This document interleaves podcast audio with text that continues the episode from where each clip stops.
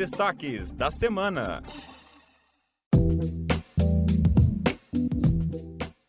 Olá, eu sou Sônia Campos e está começando o Destaques da Semana, o podcast que apresenta as manchetes do portal do Ministério Público de Santa Catarina.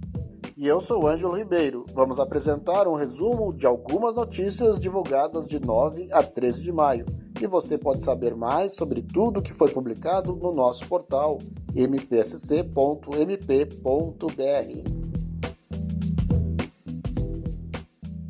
Abrimos o programa de hoje com a notícia da instalação da Promotoria de Justiça Regional da Moralidade Administrativa na comarca de Xanxerê. A quarta Promotoria de Justiça de Xanxerê é um projeto piloto inovador em Santa Catarina. O ato de instalação ocorreu na quinta-feira pelo Procurador-Geral de Justiça, Fernando da Silva Comim. Neste formato, a quarta Promotoria de Justiça da comarca de Xanxerê atuará desde a investigação até a ação judicial. Como consequência, as outras promotorias que deixarão de atuar na moralidade terão menor fluxo de procedimentos extrajudiciais e ganharão mais tempo para cumprir as demandas remanescentes. A nova Promotoria de Justiça alcançará 14 municípios, 14 câmaras de vereadores e impactará uma população de aproximadamente 150 mil habitantes. Quem dá mais detalhes é o promotor de justiça responsável pela nova promotoria, Marcos Augusto Brandalize.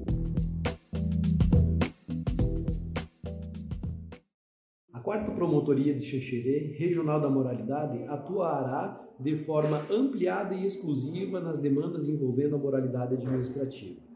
Este novo projeto, esta nova proposta, alcançará e impactará aproximadamente 150 mil pessoas e ela abarcará as demandas de várias promotorias e de várias comarcas. Por exemplo, ela absorverá as demandas da moralidade de Ponte Serrado, de São Domingos, Abelardo do Luz e de Xanxerê, de uma forma exclusiva, ou seja, todas essas demandas extrajudicial e judicial passarão a tramitar exclusivamente na quarta Promotoria Regional de Xanxerê, fazendo com que os demais promotores da região impactados tenham mais tempo para desempenhar outras demandas nas suas comarcas.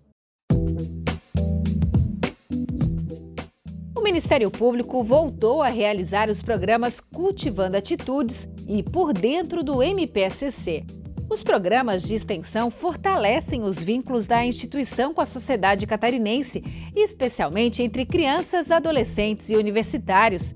Suspensos nos últimos dois anos em função da pandemia, o Cultivando Atitudes, voltado para estudantes do ensino básico, e o Por Dentro do MPSC, direcionado a alunos de ensino superior, foram retomados e estão disponíveis para escolas e universidades interessadas. No portal mpsc.mp.br tem todas as informações. E nesta sexta-feira teve duas posses no Ministério Público Catarinense. A promotora de justiça Margarete Gayer Gubert Rota e o promotor de justiça Marcelo Trupel Coutinho foram empossados no cargo de procurador de justiça. Eles assumem vagas que estavam abertas. Em Canoinhas, no norte do estado, o promotor de justiça da comarca, Renato Maia de Faria, que também é coordenador regional do Grupo Especial Anticorrupção de Joinville, recebeu da Câmara Municipal o título de Cidadão Honorário do município. O título homenageia pessoas ou entidades que não são naturais do município, mas que tenham prestado serviços importantes. O promotor de justiça recebeu a homenagem devido à sua trajetória profissional, principalmente no trabalho desenvolvido na Operação Et Pater Filium, que abrangeu as cidades de Canoinhas, Major Vieira e Bela Vista do Toldo. Vamos ouvi-lo.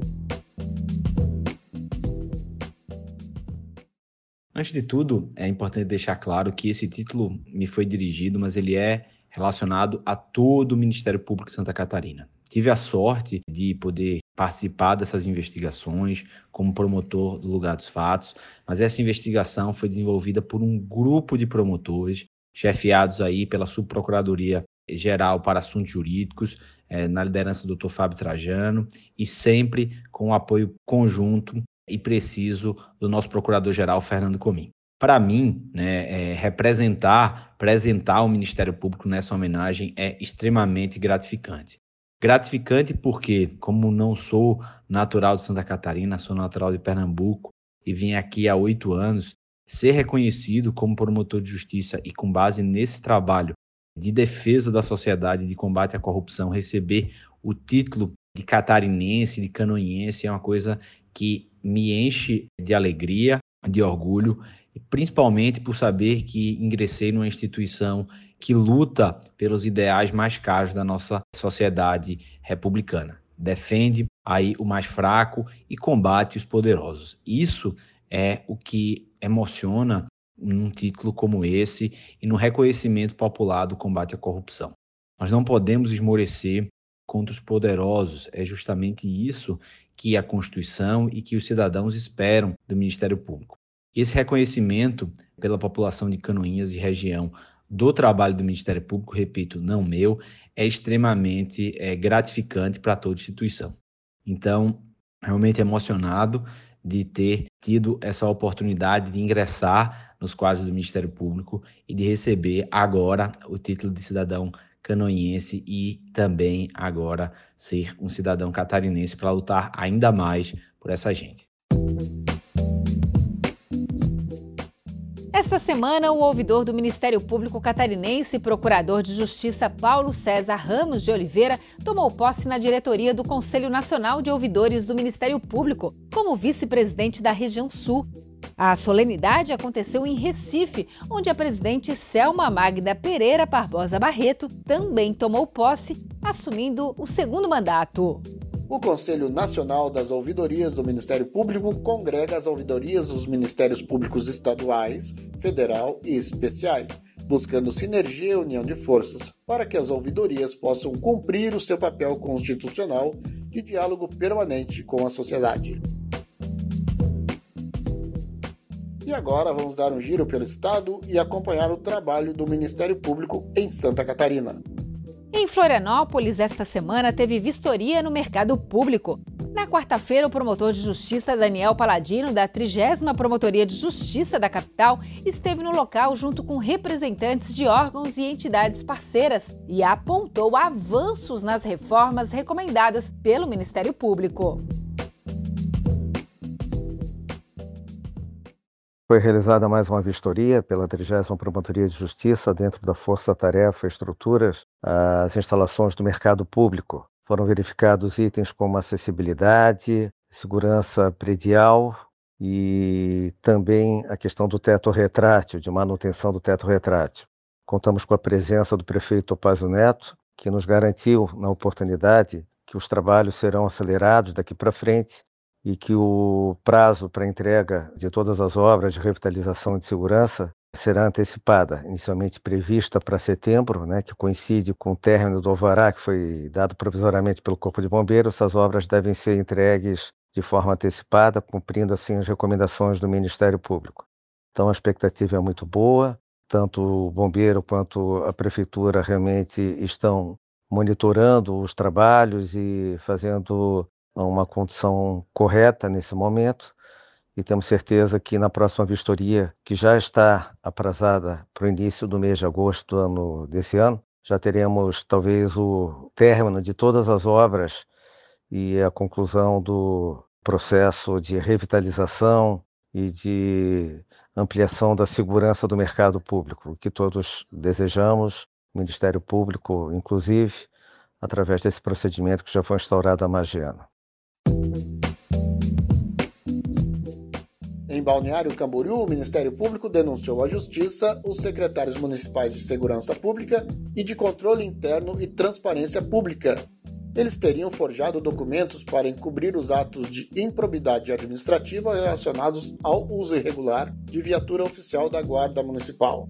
O Ministério Público pediu a condenação dos secretários municipais pelos crimes de falsificação de documentos oficiais, além de requerer também duas medidas cautelares, uma para a suspensão da função pública dos dois secretários municipais e outra para impedi-los de manter contato direto com a servidora que descobriu as falsificações e comunicou os crimes ao Ministério Público. Em Joinville, o empresário está com prisão decretada por sonegação fiscal. Gilson Ross proprietário da empresa Telecaçamba Limitada, foi acusado pelo MP catarinense e condenado pela Justiça por crimes contra a ordem tributária que deram um prejuízo de 245 mil reais aos cofres do município. A ação transitou em julgado, logo não há mais possibilidade de recurso e o réu deverá cumprir quatro anos e quatro meses de prisão em regime semiaberto. Porém, até o momento, o réu não foi localizado e é considerado foragido da justiça.